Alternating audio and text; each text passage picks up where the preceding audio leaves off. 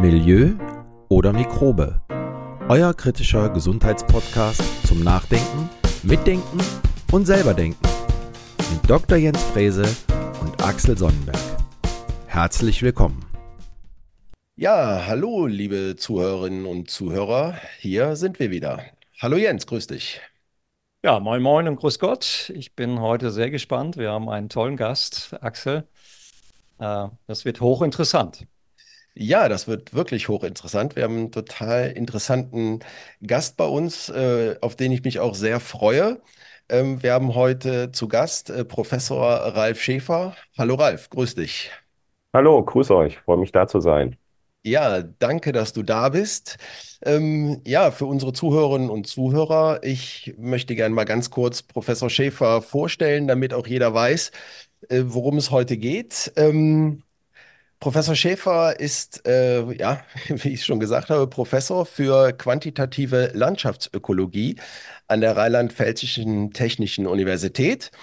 Und äh, er und seine Arbeitsgruppe, die beschäftigen sich mit Auswirkungen menschlicher Einflüsse, vor allem von Schadstoffen, Schadstoffen auf Gewässerökosysteme. Also wirklich ein ganz interessantes Thema, das wir haben. Und äh, Professor Schäfer hat dazu in verschiedenen Regionen der Welt Untersuchungen durchgeführt und die Forschungsergebnisse, die er dort erforscht hat, bringt er beratend in viele Institutionen ein, äh, in Deutschland, in U Europa und auch in den USA, äh, zum Beispiel im Umweltbundesamt oder der amerikanischen Umweltbehörde äh, EPA oder auch der European Food Safety Agency. Und ab 2024 äh, wirkt Professor Schäfer auch im wissenschaftlichen Beirat zum Thema nachhaltiger Pflanzenschutz des Bundesministeriums für Ernährung und Landwirtschaft mit. So, das soll jetzt so eine kurze Einführung mal gewesen sein, damit äh, ihr da draußen auch äh, den Ralf mal ein bisschen näher kennengelernt habt und wisst, was er so tut. Und äh, ihr habt schon gehört, es geht heute um Umwelt, um Pestizide, um Chemikalien. Ähm, wir hatten ja immer schon mal das Thema Glyphosat, äh, das letztens, äh, wo letztens das Patent verlängert wurde. Und das sind immer Themen, die uns auch beschäftigen. Und so freuen wir uns heute, den Ralf hier zu haben. Und wir legen direkt mal los, Ralf. Ähm, einfach so als Einstiegsfrage. Wenn wir jetzt über Chemikalien reden, ähm, wie kommen eigentlich solche Chemikalien in unsere Umwelt, in unsere Lebenswelt? Wie kommen die eigentlich da rein? Ja, das ist eine gute Frage, eine sehr breite Frage. Zunächst mal müssen wir uns natürlich bewusst machen, alles sind irgendwie Chemikalien. Wir bestehen aus Chemikalien, ne? Das heißt, wenn wir über Chemikalien jetzt sprechen, dann sprechen wir meistens über menschgemachte Chemikalien, die wir nicht unbedingt in der Umwelt haben wollen. Also das sind zum einen Industriechemikalien, aber auch andere Chemikalien, die aus ähm, Konsumerprodukten ähm, kommen. Zum Beispiel, äh, wenn ich jetzt bestimmte ähm, Seifen benutze, dann sind da Biozide mit drinne, damit die Seife, wenn ich jetzt Flüssigseife nehme, damit die schön lange nicht angammelt, um es mal salopp zu sagen. Oder auch äh, Stoffe, die jetzt bewusst ausgebracht werden, sind eben die Pestizide. Ne? Viel von den anderen Substanzen, die kommen in die Umwelt, weil man die eher im Produkt haben möchte, weil die Produkteigenschaften verbessern, was weiß ich. Ne? Man hat eine Plastikflasche, die soll nicht, äh, die soll schön, schön weich sein. Dann hat man äh, da Weichmacher drinne, äh, Phthalate. Man hat in anderen, äh, man hat in anderen Produkten dann eben, wie gesagt, solche Pestizide wie in Flüssigseife eine Substanzgruppe, die ganz bewusst ausgebracht wird, weil man in der Umwelt eine Wirkung haben will, sind eben die Pestizide. Äh, die werden, sind eben unabdingbarer Bestandteil unserer industriellen Landwirtschaft. Durch die Monokulturen ist die extrem anfällig für Schädlinge und deswegen werden da sehr große Mengen ausgebracht. Aber wir haben es eben auch durch die, wir haben rund ähm, 350.000 Substanzen, die zur Nutzung registriert sind. In der ähm, Europäischen Union sind es 200.000, also die 350.000 sind global. Und im Idealfall wüssten wir von all diesen Substanzen, wie gefährlich die sind und wo die hingelangen, aber das wissen wir leider nicht immer. Das heißt, wenn wir typischerweise in die Umwelt gucken, finden wir deswegen neben Pestiziden, bei denen wir sicher sein können, weil die bringen wir da aus, auch eine ganz, ganz große weitere Menge an Substanzen, mehrere tausend, die man in solchen Proben findet, von denen wir nicht immer genau wissen, was sie einzeln für Wirkungen haben, aber besonders auch zusammen, wie sie da wirken. Ja. Das finde ich jetzt mal sehr spannend, weil ich kann mich erinnern an ein Helmholtz-Paper, zwei, drei Jahre zurück. Äh, und da hat das Helmholtz-Institut in München mal geschätzt, wie viel neue Substanzen praktisch auf die Gesundheit des Menschen einwirken. Und die sind auf etwa 140.000 gekommen. Jetzt hast du äh, gesagt, über 200.000. Das ist nochmal eine ganz andere Hausnummer. Und wenn ich jetzt aus der, aus dem Blickwinkel der klinischen Umweltmedizin äh, denke, dann haben wir also roundabout vielleicht 600 bis 800 Nachweisverfahren. Also wenn man diese beiden Zahlen mal gegenüberhält, wir können, wir haben vielleicht 200.000 Xenobiotika oder, oder neue Substanzen auf der einen Seite und wir haben aber nur 5, 6, 700 Nachweisverfahren. Hm, heißt das ja letztendlich, dass unheimlich viele Substanzen unter dem Radar laufen. Nee, man muss sich bei diesen 200.000 bewusst machen, die werden jetzt nicht alle in großen Mengen produziert und da sind auch zum Beispiel Polymere drin und da sind auch Substanzen drin, die jetzt überhaupt nicht direkt in die Umwelt gelangen oder auch in die menschlichen Körper nicht unbedingt gelangen. Ne? Das sind wirklich, wirklich alle Substanzen. Und die werden zum Teil in absolut kleinsten Mengen produziert und sind auch nicht groß relevant. Was, was man braucht, ist sicherlich eine Abschätzung, drunter zu gehen oder ob man ich glaube, die 140.000 sind auch die Gesamtzahl von Substanzen. Das ähm, schwankt auch ein bisschen in Abhängigkeit von welches Register man sich da anschaut. Äh, Im Idealfall wären die alle bei der ECHA registriert. Und ähm, von daher hätten wir da alle Datensätze. Das ist aber auch nicht ganz einfach. Ist zum Teil sehr kompliziert, weil die gleiche Substanz auch, es gibt nicht mal weltweit ein genormtes Verfahren zur äh, Namensbenennung oder beziehungsweise werden da Nummern, sogenannte Kassnummern, vielfach vergeben. Das heißt also, diese Zahlen sind alle so ein bisschen geschätzt. Ähm, zentral ist aber, dass unter diesen sicherlich ja, Hunderte bis Tausende sind, die toxikologisch einmal für den Menschen, aber auch für alle anderen Organismen relevant sind. Und da ist es in der Tat so, wenn man sich das über die Zeit anschaut, dass immer wieder neue Substanzen auch gefunden werden, die aufploppen.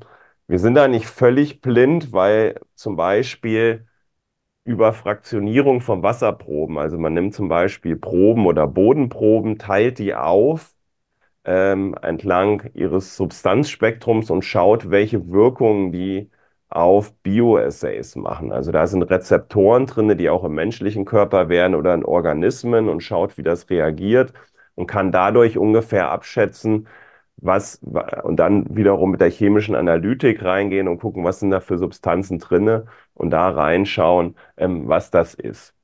Aber ähm, gleichwohl, das Komplizierte ist eben, ein menschlicher Körper oder jeder Organismus funktioniert anders als ein Bioassay, in dem ein paar Rezeptoren drinne sind. Wir wissen nicht, und ich glaube, das ist die große Unbekannte, was sind die langfristigen Auswirkungen? Also die kurzfristigen, dass jetzt, ähm, dass jetzt direkt die Exposition gegenüber einigen Stoffen dazu führt, dass wir akute Effekte haben, also was weiß ich, von, von irgendwelchen Reproduktionsstörungen hin zu ähm, hin zum äh, Tod im schlimmsten Falle. Das äh, beobachten wir vor allen Dingen bei wirbellosen Organismen, insbesondere da auch ähm, in bestimmten Umweltsituationen. Ich glaube, das ist in unseren Breiten beim Menschen, zumindest wenn es was die Tödlichkeit angeht, das geringere Problem. Da sind es vor allen Dingen, beziehungsweise bei Luftschadstoffen wissen wir, dass da ein, zwei Lebensjahre verloren gehen. Bei anderen Substanzen, die wir vielleicht übers Wasser oder über Nahrung aufnehmen, wird das ein geringerer Teil sein, die direkt tödlich sind, aber die können natürlich auch mit dazu beitragen, dass zum Beispiel Krebs ausgelöst wird oder andere Krankheiten ausgelöst werden, die dann wiederum zum Tod führen. Ne? Das sind so die Ergebnisse, wenn man so globale Studien anguckt, epidemiologisch, die vergleichen, was so Todesursachen und Krankheitsursachen sind.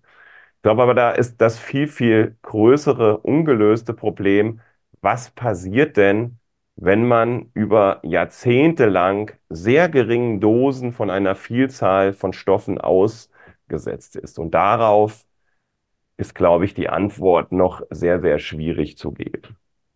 Ja, das ist mal ein spannendes Thema, weil wir haben ja Grenzwerte und die werden dann auch schon mal verändert, weil man sich vielleicht wissenschaftlich ein bisschen vertan hat. Es gibt neue Erkenntnisse, aber wir haben ja, ich sage es jetzt mal ein bisschen leidenhaft, weil ich bin ja nicht der Profi, aber wir haben ja, wenn wir uns zum Beispiel Erdbeeren oder andere Nahrungsmittel anschauen, dann finden wir dort ja nicht ein Pestizid, sondern wir finden dort mehrere unterschiedliche Pestizide. Und das ist zumindest mein Kenntnisstand. Wir wissen eigentlich nichts darüber, was diese neun oder zehn verschiedenen Substanzen, die ja alle zwar unter den Grenzwerten liegen, aber wenn man das kumulativ betrachtet, ja dann deutlich über Grenzwerten liegen müssen, äh, was die letztendlich im Körper machen. Ja, das Thema Mischungstoxizität ist in der Regulation angekommen. Also da gibt es viele Bestrebungen momentan, das einzuarbeiten und in der Wissenschaft ohnehin schon lange. Da gehen die ältesten Studien, sind glaube ich 100 bis 150 Jahre alt. Ähm, ist auch, ist auch ein klassisches Thema der Pharmakologie, ne? weil man sich natürlich die Frage stellen muss, was passiert, wenn man mehrere Medikamente gleichzeitig nimmt. Ähm, das Grundproblem ist da, wenn wir erstmal von der Umweltseite her gucken, das folgende. Ähm, der Hersteller A kommt jetzt und will zum Beispiel sein Pestizid A zugelassen bekommen. So, und dann zielt die ganze Regulation darauf ab, dass dieses Pestizid A keine negativen Umweltauswirkungen hat. Die betrachtet da aber jetzt nicht, dass natürlich noch ein Hersteller B, C, D, E vielleicht gegen andere Pilzerkrankungen, gegen andere Insekten, die jetzt diese Erdbeere ungenießbar machen oder dass sie nicht mehr so schön aussieht, auch sprühen. Und wenn diese Substanzen an ähnlichen Rezeptoren im Organismus angreifen, dann werden sie sich auch in ihrer Wirkung kumulieren. Und das wissen wir zum Beispiel aus dem Bereich der hormonell wirksamen Substanzen sehr gut. Also da gibt es eine ganz klassische Studie, die zeigt, wenn wir zehn Substanzen haben, die alle unter dem Grenzwert liegen, also alle alleine für sich genommen kein Problem sind, und fügen die alle zusammen, dann haben wir plötzlich einen sehr, sehr großen Effekt auf die Reproduktion. Und ähm, ja, gerade bei diesen hormonell wirksamen Substanzen oder ähm, ist ja auch immer die Diskussion gewesen, inwiefern zum Beispiel die Abnahme der äh, männlichen Fruchtbarkeit beim äh, Menschen eben auch mit hormonell äh, wirksamen Substanzen einhergehen. Und ich glaube, das ist wirklich ein Gebiet, wo es noch deutlich zu wenig Erkenntnisse gibt äh, und wir auch wahrscheinlich gar nicht alle Substanzen kennen, die da möglicherweise miteinander aufsummieren und äh, ähm, dann Effekte haben. Was, was ich aber sagen kann, ähm, dass in der Umwelt selber, gerade wenn es um Pestizide geht, wir wissen, dass diese Substanzen designt sind, um Insekten umzubringen, um Pilze umzubringen oder am Wachstum zu hemmen. Und insofern da nicht mehr nur dieses Thema ein Thema ist, sondern wir wissen, äh, dass wir dadurch Verluste in Ökosystemen haben von zentralen Organismen, äh, die geschädigt werden. Und das führt eben auch dazu, dass letztendlich die Ökosysteme liefern ja für uns auch ähm, Dinge wie zum Beispiel äh, sauberes, sauberes Wasser. Ja, das wird ja aufgereinigt durch Biofilme, aber auch durch andere Organismen. Und ähm, wenn diese geschädigt werden, kann das durchaus auch da ähm, verringert werden, diese Leistungsfähigkeit der Ökosysteme für uns. Und da wissen wir auch, dass es direkte akute Wirkung hat. Also das ist relativ gut charakterisiert. Ja, Axel, da sind wir beim Thema Biodiversität. Ja, im gesundheitlichen Bereich ist ja das Mikrobiom auch aller Munde äh, oder in aller Munde in vielen Fachgebieten der, der Gesundheitswissenschaften. Und äh, auch da sehen wir Veränderungen bei vielen, vielen Menschen. Gerade wenn man sich die, die Diversität der, der hilfreichen Mikroben im Darm anschaut, dann, und man vergleicht das mit Naturvölkern, dann sehen wir, dass wir deutlich eingeschränkter aufgestellt sind. Ob das jetzt mit unserer einseitigen Ernährung auf der einen Seite zusammenhängt oder vielleicht sogar auch mit den Umwelttoxinen. Meiner Meinung nach wissen wir das auch noch nicht so richtig. Ähm, aber auf jeden Fall ist das eine ganz, ganz spannende Thematik. Und Ralf, du hast jetzt das Thema der endokrinen Disruptoren aufgeworfen. Also wie werden dann zum Beispiel die ganzen Hormonkaskaden beeinflusst? Da gibt es eine Professorin in Heidelberg, die da seit ungefähr 40 Jahren auf diesem Thema forscht. Ähm, sehr, sehr spannend. Und ähm, ja, wie ist da der Stand der Dinge? Weiß man da, was, was diese Kumulativeffekte letztendlich machen? Also zunächst nochmal diese, dieses Thema, äh, weil du das eben meintest, ähm, ob da Umwelttoxine eine Rolle spielen beim Mikrobiom und andere Sachen. Auch dazu gibt es in der Tat Untersuchungen, wo wir das Mikrobiom auch in Organismen anschauen, weil auch die natürlich äh, darauf angewiesen sind, dass sie im, im ähm, Nährstoffkreislaufen funktionieren. Und dafür spielt es auch eine Rolle, dass die Zersetzung von den Sachen, die sie aufnehmen, im Organismus funktioniert. Und da spielen in der Umwelt mit Sicherheit die Substanzen eine Rolle, der sie ausgesetzt sind, also die verschiedenen äh, Industriechemikalien, Pestizide, aber auch aus Produkten des, des unseres äh, täglichen Gebrauchs kommen Stoffe heraus. Also nehmen wir mal eine Fahrrad, äh, Fahrradtrinkflasche, da gab es jetzt Untersuchungen, werden ja auch ähm, zum Teil dann nicht in der EU produziert, sondern in anderen Ländern, möglichst billig importiert. Und wenn man die in einer, in einer Spülmaschine hatte, äh, hat eine Kollegin von mir aus Kopenhagen, hat dann darin Tausende von Chemikalienpeaks gefunden. Ja, das kommt noch dazu, was man sich bewusst machen muss, obwohl die EU sicherlich eine der strengsten Regul äh, Chemikalienregulationen hat, dadurch, dass wir viele Produkte importieren, halte ich, äh, halte ich es für sehr fragwürdig, ähm, wie, wie weit die Regulation da überhaupt greift. Ja? Aber du hattest das aufgeworfen, sind, spielen ja eine Rolle mit Sicherheit und wir haben, glaube ich, in fast allen Bereichen diese multiple, multiple Stressoren, multiple Faktoren Sache. Also sie, sie, man wird ganz schwer herausarbeiten können, dass es jetzt endokrine Substanzen alleine sind, die zu einer bestimmten Änderung führen. Ja? Aber sie werden eine Rolle spielen zusammen mit anderen Faktoren. Also wenn es wenn es jetzt beim Hormonsystem geht oder bei menschlichen Fruchtbarkeit, spielt ja auch zum Beispiel eine Rolle, wie warm es ist. Ne? Wie man Fahrrad, Fahrrad spielt, fahren spielt auch eine Rolle. Es gibt viele Sachen, die da eine Rolle spielen und die sich auf die Fruchtbarkeit auswirken. Ähm, es ist eben ein Faktor unter vielen und das macht das Ganze noch komplizierter. Ja? Man hat verschiedene Faktoren und dann beim Faktor Chemikalien wieder verschiedene Substanzen.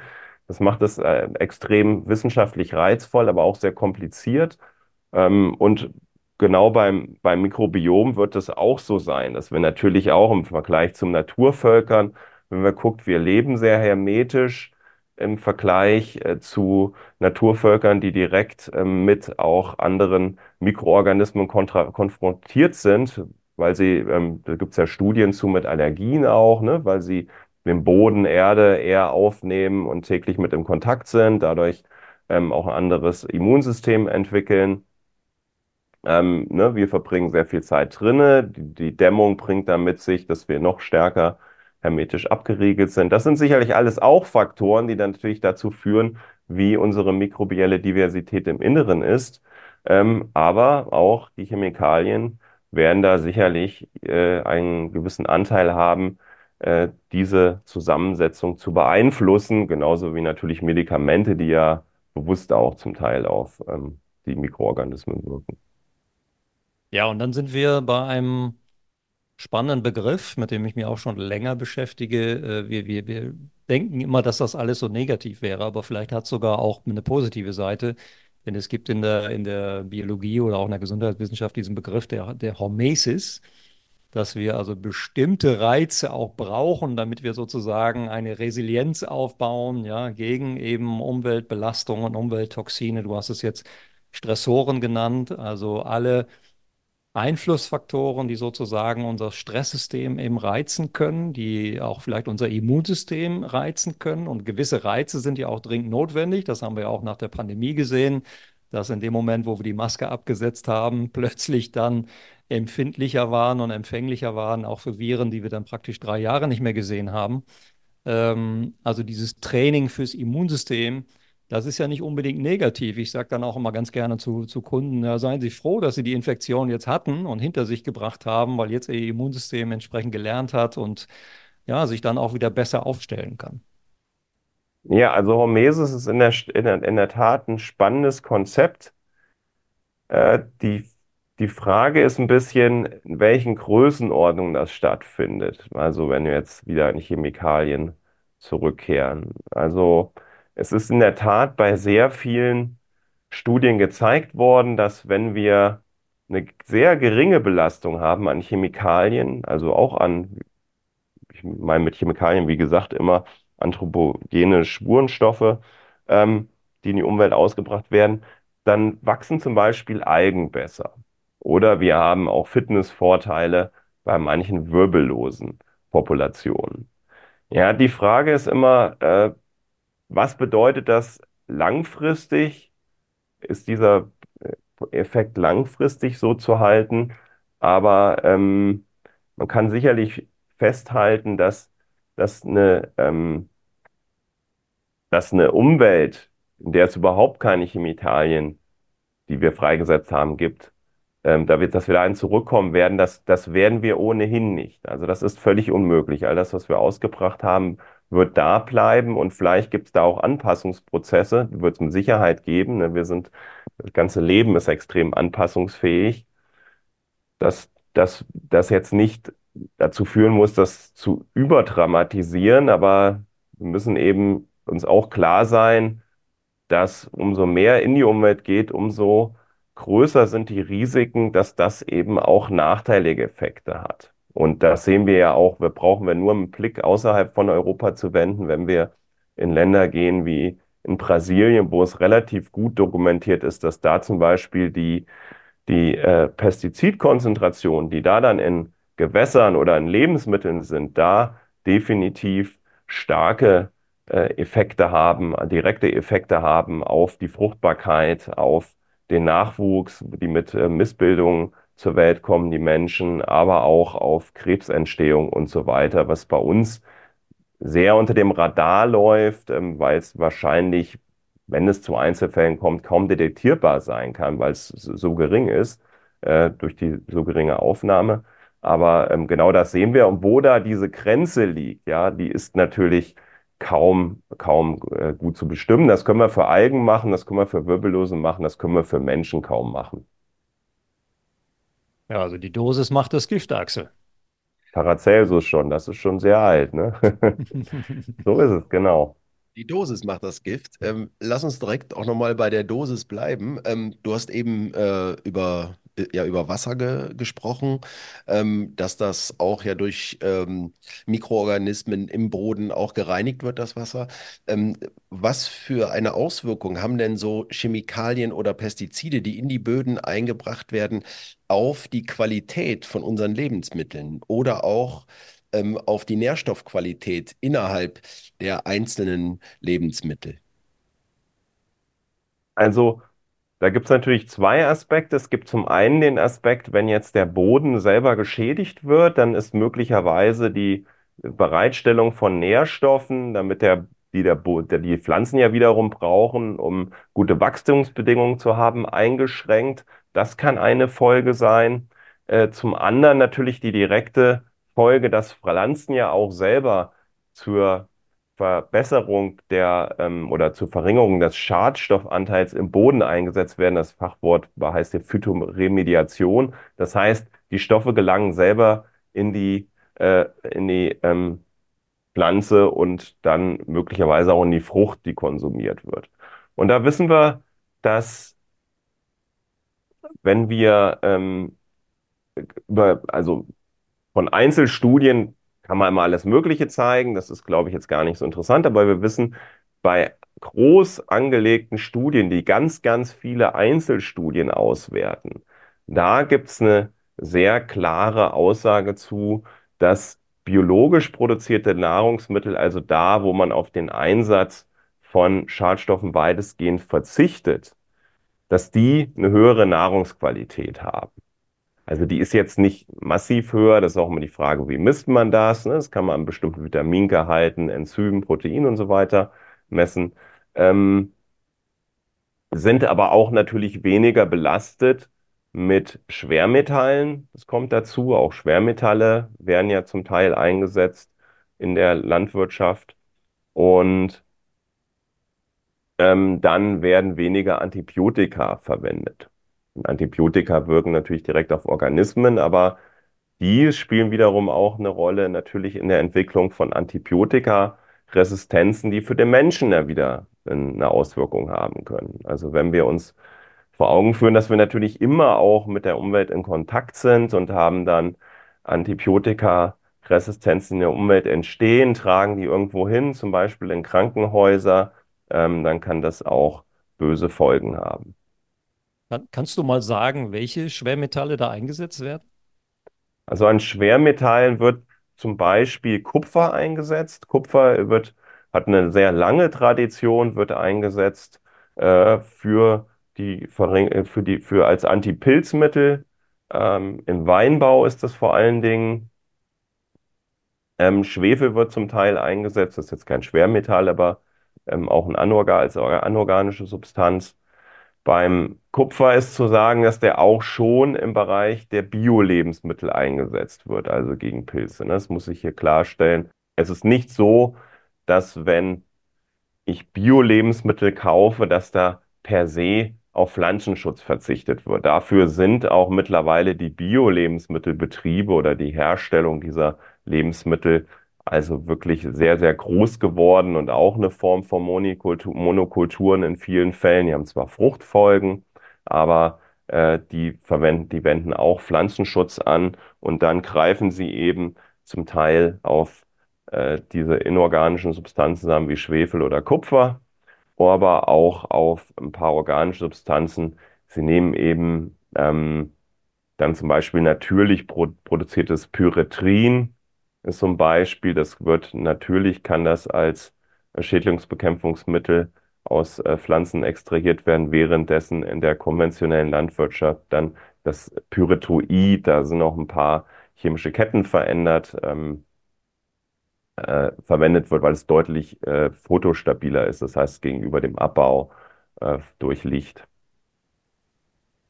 Was wir, ich spreche jetzt mal aus der gesundheitswissenschaftlichen Ecke, ähm, was wir häufig in toxikologischen Analysen bei Menschen sehen, ist, dass dort äh, Umwelttoxine noch sichtbar sind, zum Beispiel auch bei den sogenannten DNA-Addukten, also wenn wir ganz tief ins System reingehen, ins zelluläre System, dass wir dort Pflanzenschutzgifte finden, die in Europa längst verboten sind. Also ich habe mich selber einige Male gewundert, warum ist das jetzt in dieser, äh, in diesem Körper, in diesem Organismus noch enthalten? Und äh, habe mich mit einigen Agrarexperten unterhalten und die sagten, naja, wir haben es zwar verboten vor 20 Jahren oder vor 25 Jahren, aber es ist eben leider immer noch im Kreislauf drin.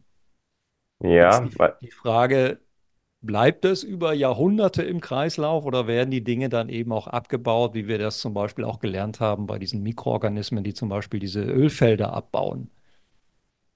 Ja, das ist eine sehr gute Frage, aber ist auch allgemein schwierig zu beantworten, sondern man müsste wirklich auf einzelne Substanz schauen. Aber man kann, glaube ich, hier so drei verschiedene Felder identifizieren. Wir haben zum einen mal das Problem, dass wir in der Vergangenheit eine ganze Reihe von Substanzen in die Umwelt herausgelassen haben, die sogenannterweise persistent sind. Das heißt, die werden gar nicht groß abgebaut. Die, die tauchen immer wieder auf. Also klassisches Beispiel DDT, das wird zwar abgebaut zu DDD und DDE, aber das kann man noch in sehr vielen Böden, Sedimenten äh, messen. Das ist, gibt, zum, gibt andere Substanzgruppe, die ganz aktuell hoch in der Diskussion ist. Da habt ihr vielleicht schon was von gehört. Das sind die PFAS, per- und polyfluorierte Alkylsubstanzen. Die werden in ganz vielen Anwendungen verwendet, weil die weil die zum Beispiel ähm, wasserabweisend sind und haben auch sonst sehr viele günstige Eigenschaften in der Chemie, äh, werden auch zum Beispiel in Herzschritt machen oder ähnliches eingesetzt im Körper, sind dabei eher ein geringeres Problem vermutlich als in anderen Zusammenhängen oder beziehungsweise dabei wiegt sicherlich der Nutzen äh, die, die Kosten, die man hat. Ähm, das sind, ah, Ralf, das sind die sogenannten Ewigkeitschemikalien. Die Ewigkeitschemikalien, genau. So sind die in der Diskussion. Das heißt, da gibt es eine ganze Reihe von, äh, die einfach ganz schlecht abgebaut werden. Da, da können auch Mikroorganismen schlecht an, angreifen. Also man hat äh, da, da, man hat da wenig Möglichkeiten. Es gibt die, die spezielle Möglichkeit, äh, Ansätze der Mikroorganismen so zu designen, dass die abgebaut werden, aber das ist ein, einer dieser Bereiche. Der zweite Bereich ist, dass wir uns vor Augen führen müssen, nur weil irgendwas verboten wird oder nicht mehr zugelassen ist, heißt es ja nicht automatisch, dass es nicht mehr angewendet wird. Gerade wenn es um Pflanzenschutzmittel geht, habe ich in meiner Diplomarbeit schon die erstaunlichen äh, Beobachtungen gemacht, das ist schon 20 Jahre her, äh, dass da sehr viele Substanzen, die eigentlich gar nicht mehr zugelassen waren, auch schon zum Teil nie zugelassen waren, wurden in Gewässern gefunden, wo sich natürlich die Frage stellt, woher kommen die? Es kann zum Teil sein durch Verlagerungsprozesse über die Luft, können wirklich sehr groß sein. Also wir finden ja zum Beispiel auch in der Antarktis durch diese Luftverlagerungsprozesse eine ganze Menge an Chemikalien, einfach weil die verdunsten, abregnen, verdunsten, abregnen und irgendwann als Eis dort landen, im Schnee dort landen. Ähm, ja, und wenn wir dann äh, zu, zurückkommen hier zu den ähm, Substanzen in äh, den Gewässern, sind es aber zum Teil auch sicherlich Anwendungen, die eben unerlaubterweise geschehen. Also Landwirte können zum Beispiel auch Substanzen kaufen im Nachbarland hier, wenn man jetzt nach Frankreich kauft, die bei uns gar nicht zugelassen sind. Dann können die auch angewendet werden. Das ist dann nicht legal oder die sind abgelaufen und man hat noch größere Mengen davon, obwohl sie eigentlich ein Anwendungsverbot haben und verwenden, anwenden die trotzdem an. Also das ist ein zweites Gebiet, die illegale Anwendung. Das will ich jetzt nicht behaupten, dass das ein Großteil der Landwirte macht. Ne? Dann muss ich dazu sagen, aber wie überall wissen wir, gibt es einen guten Anteil an schwarzen Schafen und ähm, die führen dann deutlich, äh, können dann trotzdem zu einer deutlichen äh, Exposition führen. Und als drittes, hat, das hatte ich schon erwähnt, dass natürlich in anderen Ländern äh, die Anwendung gar nicht notwendigerweise beschränkt sein müssen. Wenn wir jetzt, wo viele unserer Produkte herkommen, wenn ich jetzt von diesen Fahrradtrinkflaschen bis hin zu ähm, Lebensmitteln schaue, die wir dann importieren, nehmen wir jetzt mal, ich, import, ich, ich will einen Cocktail machen und nehme eine Limette. Wenn die Limetten im seltensten Fall in Deutschland oder überhaupt in der EU produziert, sondern die kommen dann typischerweise aus Südamerika oder Südostasien. Und da werden die unter ganz anderen Bedingungen produziert. Und das ist auch so ein Punkt, dass die EU zum Beispiel weiterhin den Export von Chemikalien, also besonders Pestiziden, erlaubt, die bei uns lange verboten sind, die bei uns nach den Zulassungsprozessen in den Mitgliedstaaten nicht mehr angewendet werden dürfen ähm, und die in anderen Ländern ähm, dann natürlich auch die entsprechenden Wirkungen haben, möglicherweise dann in die Limette oder Mango oder in irgendwas gelangen und dann landen sie ja doch wieder auf dem Tisch. Es gibt auch stichprobenartige Kontrollen, aber wir wissen, dass äh, dieser Warenflut, und ähm, wir importieren ja Unmengen an Waren, ähm, das wird natürlich nur in Einzelfällen kontrolliert und ist dann auch nicht immer äh, direkt nachweisbar. Und die vermarkten wir dann als sogenannte Superfoods bei uns, ja? Wo dann natürlich die, die Neugier wieder wächst und ähm, man das Gefühl hat, man kauft sich jetzt hier ganz tolle ähm, sekundäre Pflanzenstoffe oder was auch immer ein, ja, weil die hoch gepriesen werden. Auf der anderen Seite wissen wir nicht, was eigentlich in diesen Substanzen drin ist. Und wir, Axel, wir, wir checken ja auch immer Ökotest und andere ähm, Magazine, was so bei uns auf den Teller kommt, auf den Tisch kommt. Und das ist ja teilweise wirklich erschreckend. Ich denke da an Mineralölrückstände und, und ähnliches, was da eigentlich normalerweise nicht hingehört. Ne? Ja, ich denke auch, solange, so, umso länger der Transport ist, umso stärker sind auch in verschiedenen äh, Punkten der Wertschöpfungskette gelangen da einfach Chemikalien zu den Lebensmitteln. Das ist einfach durch den Transport und wir müssen, müssen uns vor Augen führen, jeder Transportprozess ist verbunden mit der Verbrennung von Mineralöl, größtenteils zumindest noch. Ne? Die Elektromobilität spielt noch keine große Rolle, vor allen Dingen im Lkw-Bereich. Und da haben wir eben auch, ne, das sind die polyzyklischen aromatischen Kohlenwasserstoffe, die in die äh, Luft dann gelangen. Das ist eine Gruppe, bei der man weiß, dass sie hochgradig krebserregend ist. Äh, diese auch einen, großer, einen großen Anteil haben, dass eben äh, Luft, Luftbelastung eben auch zu einer Verringerung der, der Lebensdauer führt. Und ähm, da werden mit Sicherheit eben Stoffe, genauso wie bei Bränden gelangt, das immer in die Luft, ähm, haben die einen Anteil daran, dass, das, dass man das auf den Lebensmitteln wiederfindet. Das ist eben auch ein guter Grund, dadurch, dass wir das ähm, wenn man nicht gerade wirklich extrem abseits von jeglichem Verkehr wohnt, Straßenverkehr, dann sollte man immer seine Lebensmittel, die von draußen äh, rein äh, in, ins Haus gelangen, auch, auch waschen, ja, intensiv, damit entsprechende Rückstände da ähm, abgewaschen werden. Ja, da sind wir, Axel, eigentlich bei einem spannenden Thema. Nämlich, ähm, was ich meinen Seminarteilnehmern auch immer gerne sage, wir können es absolut nicht mehr vermeiden. Wir nehmen jeden Tag über unsere Nahrungsmittel bestimmte Mengen auf. Wir haben unsere Entgiftungsorgane, über die wir bestimmte Dinge ausleiten können. Ähm, aber wir müssen einfach davon ausgehen, dass wir praktisch jeden Tag Gifte, Toxine aufnehmen, die natürlich wieder auch unser Immunsystem ein Stück weit triggern, belasten, etc. Und da sind wir dann beim Punkt, was können wir denn eigentlich aktiv tun? Also wenn wir jetzt an das neue Jahr denken, ähm, wo kann jeder praktisch in seinem eigenen Haushalt oder beim Einkaufsverhalten, wo kann man denn eigentlich anfangen, um zumindest die Toxinbelastung etwas zu reduzieren, ähm, um nicht über bestimmte Schwellen hinwegzukommen, die dann eventuell vielleicht, du hast Krebs erwähnt, ich denke jetzt bei Pax auch an, an neuroinflammatorische oder neuropsychiatrische Themen, Parkinson, Alzheimer vielleicht etc., die also ins zentrale Nervensystem vordringen und dann Erkrankungen macht, wo die Schulmedizin heute sagt, Ursache unbekannt. Ja, also Sicherheit, mit Sicherheit eine sehr, sehr spannende und wichtige Frage. Also ich würde erst mal sagen, eine gewisse Gelassenheit tut ja auch Not. Also wir sollten nicht in Panik geraten und jetzt denken, weil du ja auch das gesagt hattest, äh, überall sind Toxine. Ja, der menschliche Körper ist aber auch gewohnt, natürlich ein Stück weit mit Toxinen umzugehen, mit unserer Entwicklung. Seitdem wir also sozusagen aus dem äh, vom Baum geklettert sind, sind wir es natürlich gewohnt, dass es Brände gibt, mit, wo es immer PAKs gibt und auch alle Früchte, Lebensmittel um uns herum hatten immer natürliche Mikroorganismen, die auch Toxine produzieren und nicht alles war ja auf, als Paradies auf dem Menschen aufgelegt, dass alles gut ist. Das heißt, dafür haben wir unsere Entgiftungsorgane und die funktionieren ja zum Teil auch ganz gut, sonst würde die äh, Lebensdauer nicht kontinuierlich absteigen. Das heißt aber nicht, dass wir da Entwarnung geben sollten, sondern eben äh, nicht in Panik zu geraten. Aber es gibt gleichwohl sehr viel, was es, was man selber machen kann. Ich glaube, der größte Faktor, sollte auch zumindest erwähnt werden, ist das Rauchen. Also es gibt kaum eine äh, Tätigkeit, die ich machen kann, mit der ich so viele Schadstoffe auf einmal den Körper zuführe. Ähm, dagegen ist das andere wahrscheinlich fast alles lächerlich. Also wenn ich irgendwas tun kann, dann nicht rauchen. Äh, damit das verringert schon mal extrem meine Schadstoffbelastung. Ähm, dann ist es so, dass äh, Alkohol ist natürlich eine ganz ähnliche Sache. Ähm, nicht ganz so krass wahrscheinlich wäre, wie vor allen Dingen von der Diversität der Chemikalien wie Rauchen, aber natürlich ähnlich ungesund.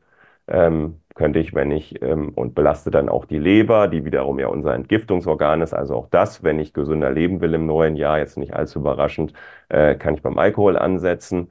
Ähm, ansonsten kommen wir, glaube ich, nicht drum herum, ähm, in der Ernährungsweise was zu tun. Da ist es, das ist schon sehr gut etabliert dass einfach Lebensmittel, die biologisch produziert werden, also da sagen wir mal unter Verzicht, weitgehenden Verzicht auf biologischen, ähm, auf chemischen Pflanzenschutz, ähm, soweit das eben geht, in, in Klammern, dass die wirklich weniger Rückstände haben und auch mit Sicherheit äh, Lebensmittel, die jetzt regionaler sind und nicht allzu weite äh, Kilometer äh, hinter sich haben, haben einen geringeren Schadstoffeinfluss. Ähm, und ähm, ja, insofern kann ich da gewissermaßen meine Risiken weiter reduzieren. Ich werde die nicht auf Null drücken können, aber ähm, ich kann in keinem Lebensbereich mein Risiko auf Null drücken.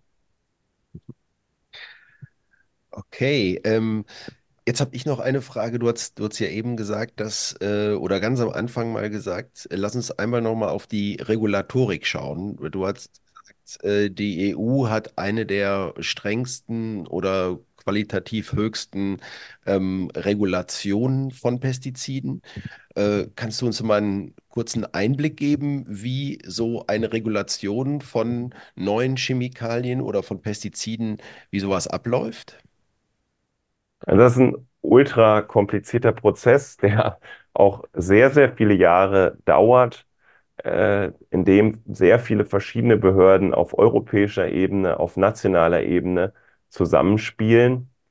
Ähm, ich glaube, ohne jetzt wirklich ins, zu sehr ins Detail zu gehen und, und äh, dann damit auch die Hörer zu langweilen, was man verstehen muss, ist, dass die, dass diese ganze Regulation das Ziel hat, ein relativ künstlich, in einem relativ künstlichen Szenario die Umweltauswirkungen und die toxikologischen Auswirkungen für den Menschen, ähm, die nicht akzeptabel wären, zu verhindern. Und ich glaube, für so eine Einzelsubstanz, für diese Szenarien funktioniert das ganz gut. Das Problem ist nur, dass wir es eigentlich nicht mit einzelnen Substanzen zu tun haben. Und dieses Problem ist aber erkannt worden, auch in der Regulation. Es gibt ein sehr, sehr großes Forschungsprojekt, wo quasi alle europäischen Behörden mitarbeiten und darauf abzielen, eben diese Mischungsrisiken auch stärker in die ähm, Autorisierung mit einfließen zu lassen.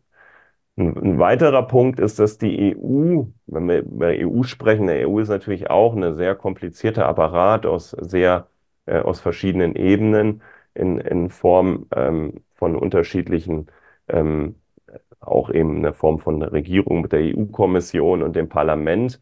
Und selbst die EU-Kommission hatte auch einige ambitionierte Ziele aufgestellt, die man jetzt ich weiß nicht, wie es, wie es euch geht, aber jetzt nicht, um, nicht unbedingt von einer von der Leyen-Kommission erwartet hätte. Also eine Farm-to-Fork-Strategy wurde zum Beispiel vorgesehen, dass der Pestizid, äh, die Pestizideinsatz ähm, auf 50 Prozent ähm, reduziert werden soll.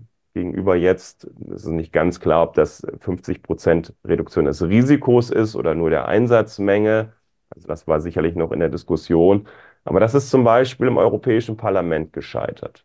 Ja, also da sind die Konservativen im Europäischen Parlament, haben sich dagegen ausgesprochen, was ich, was ich sehr beachtlich fand, dass ähm, selbst eigentlich was, was, also ich würde jetzt die von der Leyen-Kommission äh, nicht als, als ähm, ja, eine sehr transformative äh, progressive Truppe beschreiben. Selbst etwas, was aus diesen Kreisen kommt, hat äh, keine Chance, es im Parlament durchzubekommen. Insofern vieles auf EU-Ebene, was in der Regulation und auf in Zielen ist. Also es gibt zum Beispiel auch die Zero Pollution Action Plan.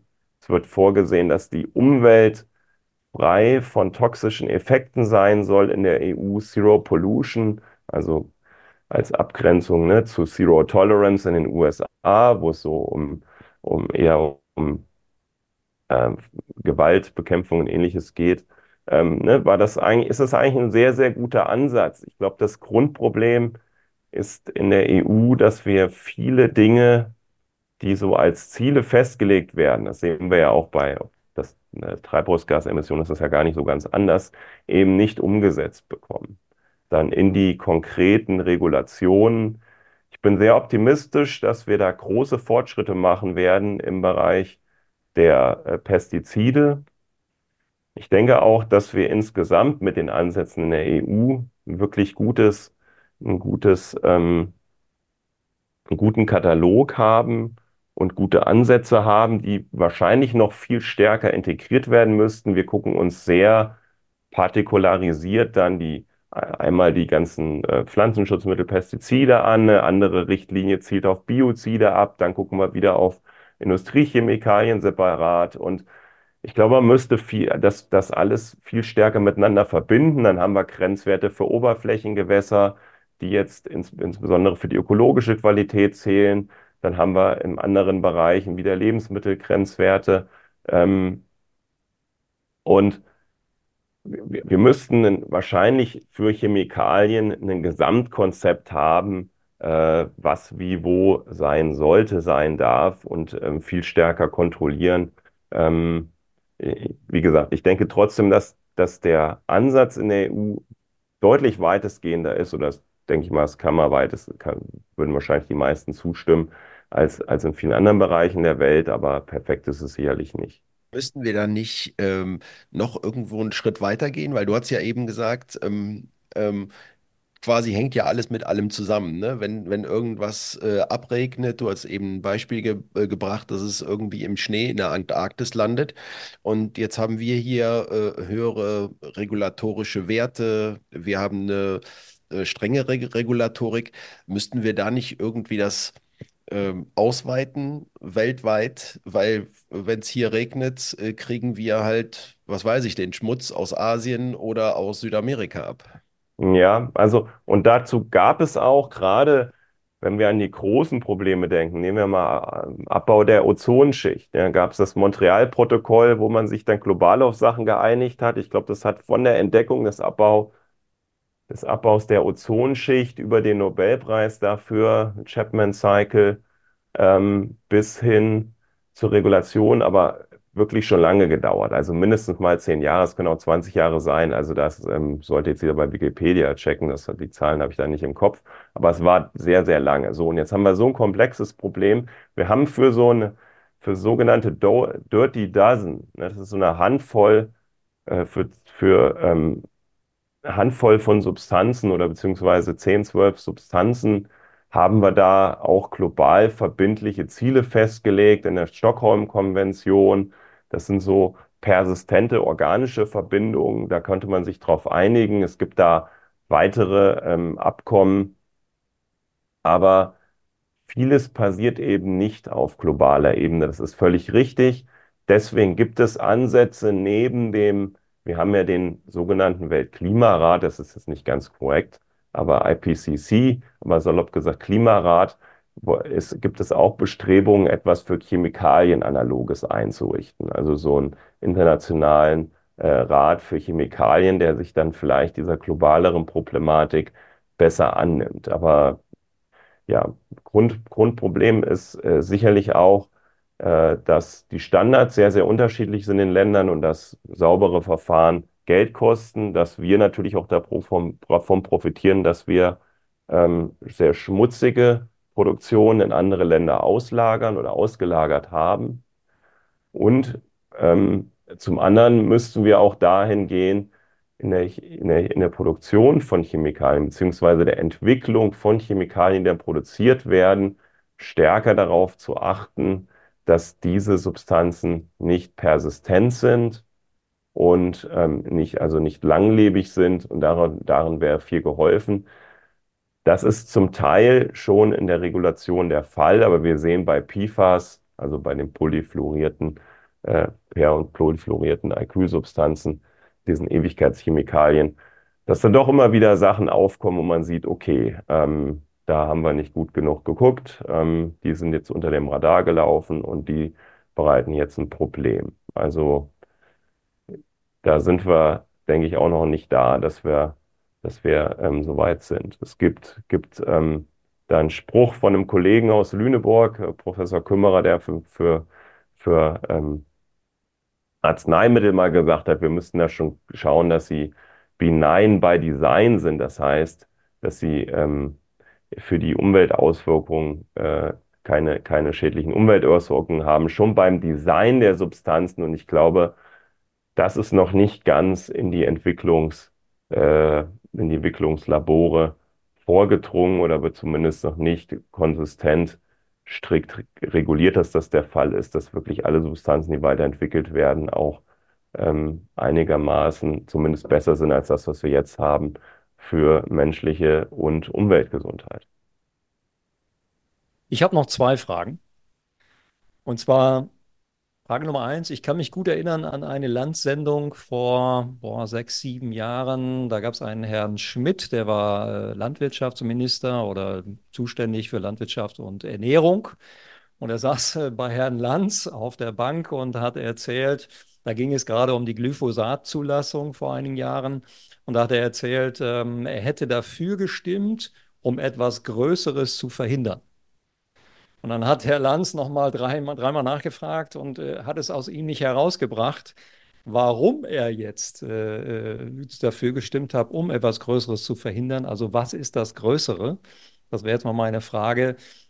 Hm, wir haben ja jetzt gerade wieder die Glyphosat-Entscheidung im EU-Parlament gehabt und ähm, wenn wir jetzt Glyphosat hätten verboten, also die Zulassung wäre ausgelaufen, sie wäre nicht verlängert worden, wäre dann, wären wir dann konfrontiert gewesen mit wieder, weiß ich nicht, 15, 15 neuen Substanzen, wo wir diese nachhaltige Einwirkung auf die Gesundheit eigentlich noch gar nicht kennen. Fragezeichen.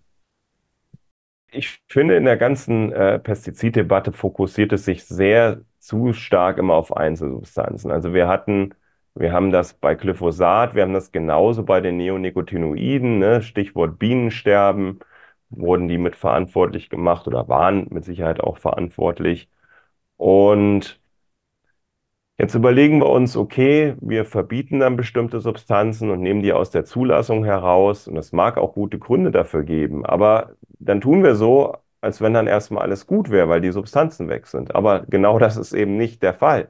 Nämlich Glyphosat würde auch durch was anderes ersetzt werden. Und ob dieses andere jetzt zwingend besser ist, dafür fehlen uns leider auch bisher die Daten und dafür ist auch das Zulassungsverfahren bisher einfach nicht ausgerichtet. Idealerweise müssten wir ein Zulassungsverfahren haben, in dem wir sagen, neue Substanzen müssen besser sein, jetzt für nicht Zielorganismen, sagen wir mal, also auf dem Feld will man eine bestimmte Wirkung haben.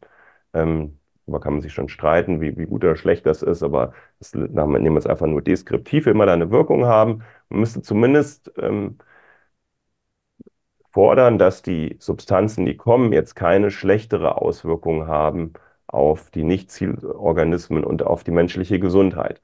Und genau das ist eben nicht gewährleistet. Das ist das Problematische. Also wir könnten, könnten in der Tat, was jetzt bei einem Glyphosatverbot passiert wäre, wäre in der Tat, es wäre eine Möglichkeit, dass wir dann andere Herbizide im Einsatz haben, die problematischer sind wo wir nicht so genau wissen, was passiert. Nämlich wir müssen uns vor Augen führen, dass alles diese Substanzen biologisch wirksam sind. Dafür sind sie geschaffen. Und das heißt, dass sie auch häufig, sie wirken auch häufig aufs Hormonsystem und sie wirken auch häufig ähm, auf viele andere Rezeptoren im menschlichen Organismus. Ähm, und nicht nur Glyphosat ist krebserregend, viele andere Substanzen sind das auch. Und das ist in der Tat deswegen eine Möglichkeit. Wir sehen das bei Neonicotinoiden, die haben wir verboten. Stattdessen verwenden wir jetzt eben dann andere ähm, Substanzen wie Pyrotoide wieder vermehrt, die aber auch in schon geringsten äh, Dosen extrem toxisch sind für ähm, Insekten und ob wir da wirklich viel gewonnen haben. Ähm, also dafür bräuchten wir, finde ich, einen, einen besseren Gesamtansatz, der die Gesamtanwendungsmenge reduziert. Ja, vielen Dank für die, für diese Aussagen. Ähm, ich hätte noch eine zweite Frage. Ich habe äh, ein bisschen quer gelesen, da ich selber auch ab und zu mal wissenschaftlich arbeite und dann schaut man sich immer die Abstracts an und man, man schaut, womit beschäftigt sich der Professor oder der Wissenschaftler. Und ich habe gelesen, dass du auch viel in dem Bereich Wasser unterwegs bist. Und Wasser ist natürlich unser wichtigstes Lebensmittel. Ja, wir nehmen es äh, unserem Wasserhahn. Wir haben bestimmte Wasserwerke, die, die das filtern, vorfiltern. Und am Ende ne-, entnehmen wir das natürlich da ähm, für unsere Getränke, für Kaffee, Tee, fürs Kochen und so weiter. Und äh, da mal die Frage, wie schätzt du das ein? Wie gut ist unser Leitungswasser noch aus, aufgestellt? Können wir das ohne Zweifel trinken? Sollten wir das in großen Mengen verwenden oder sollten wir vielleicht sogar Filtersysteme eingebaut haben, die dann zum Beispiel, ich sage mal, Medikamentenrückstände, Antibiotika-Rückstände etc., die unsere Wasserwerke möglicherweise nicht mehr rausfiltern können, uns da praktisch neu aufstellen, um etwas, wie gesagt, was, was äh, die staatlichen Kontrollen nicht mehr leisten können, dann praktisch privat entschärfen. Ja, mein Thema ist zwar Wasser, aber ich bin natürlich vor allen Dingen äh, mit den Organismen äh, konfrontiert, die direkt im Wasser leben. Also, und die leben dann meistens nicht mehr im Leitungswasser. Ähm, und insofern Leitungswasser beschäftige ich mich gar nicht so viel, um ehrlich zu sein. Und wenn ich auch ehrlich bin, ähm, ich selber habe keine Filtersysteme und ähm, ich habe auch äh, vom Leitungswasser her, ähm, würde ich denken, dass große Probleme immer waren Bleibelastung. Also das ist mit Sicherheit auch nach wie vor in manchen Regionen das Problem. Das checke ich schon. Könnte das bei mir im Haus ein Problem sein? Äh, da ist mit Sicherheit drauf zu achten. Das kann wirklich sehr gravierend sein. Ähm, zum anderen habe, checke ich, wenn ich irgendwo hinziehe, ähm, ob das Wasser aus dem Grundwasser kommt oder aus dem Oberflächengewasser gewonnen wird. In Deutschland ist zum Glück vieles Grundwasser, bis dieses Wasser ins Grundwasser gelangt. Ähm, das dauert zum Glück relativ lange und wie gesagt, im Optimalfall haben wir da viele Mikroorganismen, die auch von den Substanzen, die da drin sind, leben. Das heißt, die bauen die ab, weil sie chemische Energie daraus gewinnen. Also ähm, da wäre mein, wär mein, äh, wär meine Sorge jetzt erstmal beim Wasser im Vergleich zu anderen Lebensmitteln äh, eher nicht so groß, um, um ehrlich zu sein. Aber das wird sicherlich auch davon abhängen, wo ich wohne, ähm, was sie für Leitungssysteme haben und auch, was man klar sagen muss, ähm, wenn ich weggehe, also mit Sicherheit ist ein Filtersystem, wenn besser, als jetzt auf Flaschenwasser oder auf Plastikflaschenwasser noch zu setzen. Denn da kann ich absolut sicher sein, dass ich da mit Sicherheit, dass ich da mehr drin habe, als das, was ich äh, durch die, durch die ähm, Trinkwasserwerke ähm, durch meine Leitung bekomme. Das ist mit Sicherheit äh, sauberer, als wenn ich ein Plastikflaschenwasser nehme, wo ich, die, wo ich alle möglichen Ausdünstungen möglicherweise aus dem Plastik habe. Da habe ich vor einer Weile eine toxikologische Analyse von einem Institut in Münster äh, gesehen. Das haben wir auch auf dem Instagram-Kanal gepostet. Und da war das Spannende, also die haben sich ganz normale im Handel erhältliche Flaschen besorgt und haben das mal überprüft und das in den Wasserflaschen, was man jetzt hätte gar nicht erwartet, aber in den Wasserflaschen mehr Mikroplastik enthalten war als in den Plastikflaschen. In den Glasflaschen meinst du, ne? In, in, in, den, in den Glasflaschen. In den Glasflaschen. Ja, genau, genau. Ja, gut, Mikroplastik ist wieder so eine ganz eigene Diskussion. Das sind für mich nicht, nicht im engeren Sinne die Chemikaliendiskussion, aber spielt, spielt auch eine Rolle und ist auch ein, sicherlich ein, ein Hype-Thema für mich ein bisschen, ähm, weil nicht so ganz klar ist, wie relevant Mikroplastik eigentlich ist. Also vieles, ich kenne viele von den Umweltstudien, ähm, bei denen bei wahnsinnig hohen Konzentrationen an Effekte gezeigt werden, die man, die, die eigentlich so nicht vorkommen. Und ähm, also, aber es ist trotzdem überraschend. Was es vor allen Dingen zeigt, ist, dass, dass einfach auch so eine Glasflasche, die ja vorher durch zig Spülvorgänge geht und alle möglichen andere Prozesse, dass wir einen so komplexen äh, industriellen Kreislauf in der Regel haben, dass wahrscheinlich die wenigsten wissen, was wo wie überhaupt hineinkommt. Also äh, das, das ist, glaube ich, das Grundproblem an der Sache und ähm, dass wir es einfach gar nicht mehr selber durchschauen, weil ich glaube, niemand will da bewusst Mikroplastik drin haben, sondern es gelangt eben hinein, ähm, weil wir da eine Verkettung von bestimmten Prozessen haben. Ne? Spannend. Axel, wir könnten, glaube ich, noch zwei Stunden weitersprechen. Das wollte ich gerade sagen. Wir können, äh, das ist ja so ein weites Feld äh, und wir könnten bestimmt noch zwei, drei Stunden weitersprechen. Und äh, an dieser Stelle wollen wir aber, denke ich mal, einen Haken dran machen. Es war ein unglaublich äh, intensives und sehr interessantes Interview. Vielen Dank, Ralf, dass du heute bei uns im Podcast warst. War super interessant, hat unwahrscheinlich viel Spaß gemacht und war sehr, sehr angenehm mit dir. Vielen, vielen Dank. Und an die Hörer da draußen, äh, bleibt uns gewogen. Bis dann. Ja, herzlichen Dank auch von meiner Seite. Herzlichen Dank fürs Zuhören und hat wirklich großen Spaß gemacht und ich hoffe, die Hörer hat es interessiert. Ja, auch von meiner Seite, Ralf, vielen Dank. Ich äh, hätte jetzt noch 500 Fragen gehabt, aber ähm, wir müssen das verlagern. Vielleicht finden wir vielleicht in einem halben Jahr oder in dreiviertel Jahr nochmal ein paar spannende Themen. Vielleicht auch hochaktuelle Themen, die man diskutieren muss. Da poppt ja immer wieder was auf und ja, immer wieder schön, wenn man so Einblicke gewinnt in einen Elfenbeinturm, sage ich jetzt mal. Die Wissenschaft ist ja so praktisch unter sich. Ja, da gibt es dann vielleicht 500 Experten auf der Welt, die dann die eigenen Artikel lesen. Aber viele Themen, die wir in der Wissenschaft dann diskutieren, die kommen ja eigentlich gar nicht in die Presse und die kommen auch nicht wirklich äh, in, in die Köpfe der Leute. Von daher, ja, unser Podcast soll ja so ein bisschen dazu beitragen, dass wir eben diese Dinge äh, transportieren und dann auch die Wahrnehmung ein Stück weit schulen. Also vielen, vielen Dank für deine Zeit und äh, war, war ein toller Podcast. Und äh, Axel, du hast das Schlusswort. Ja, hatten wir ja schon. Vielen Dank, Ralf. Und äh, ja, es bleibt mir nur noch zu sagen, ähm, danke und bis dann. Das war Milieu oder Mikrobe, euer kritischer Gesundheitspodcast.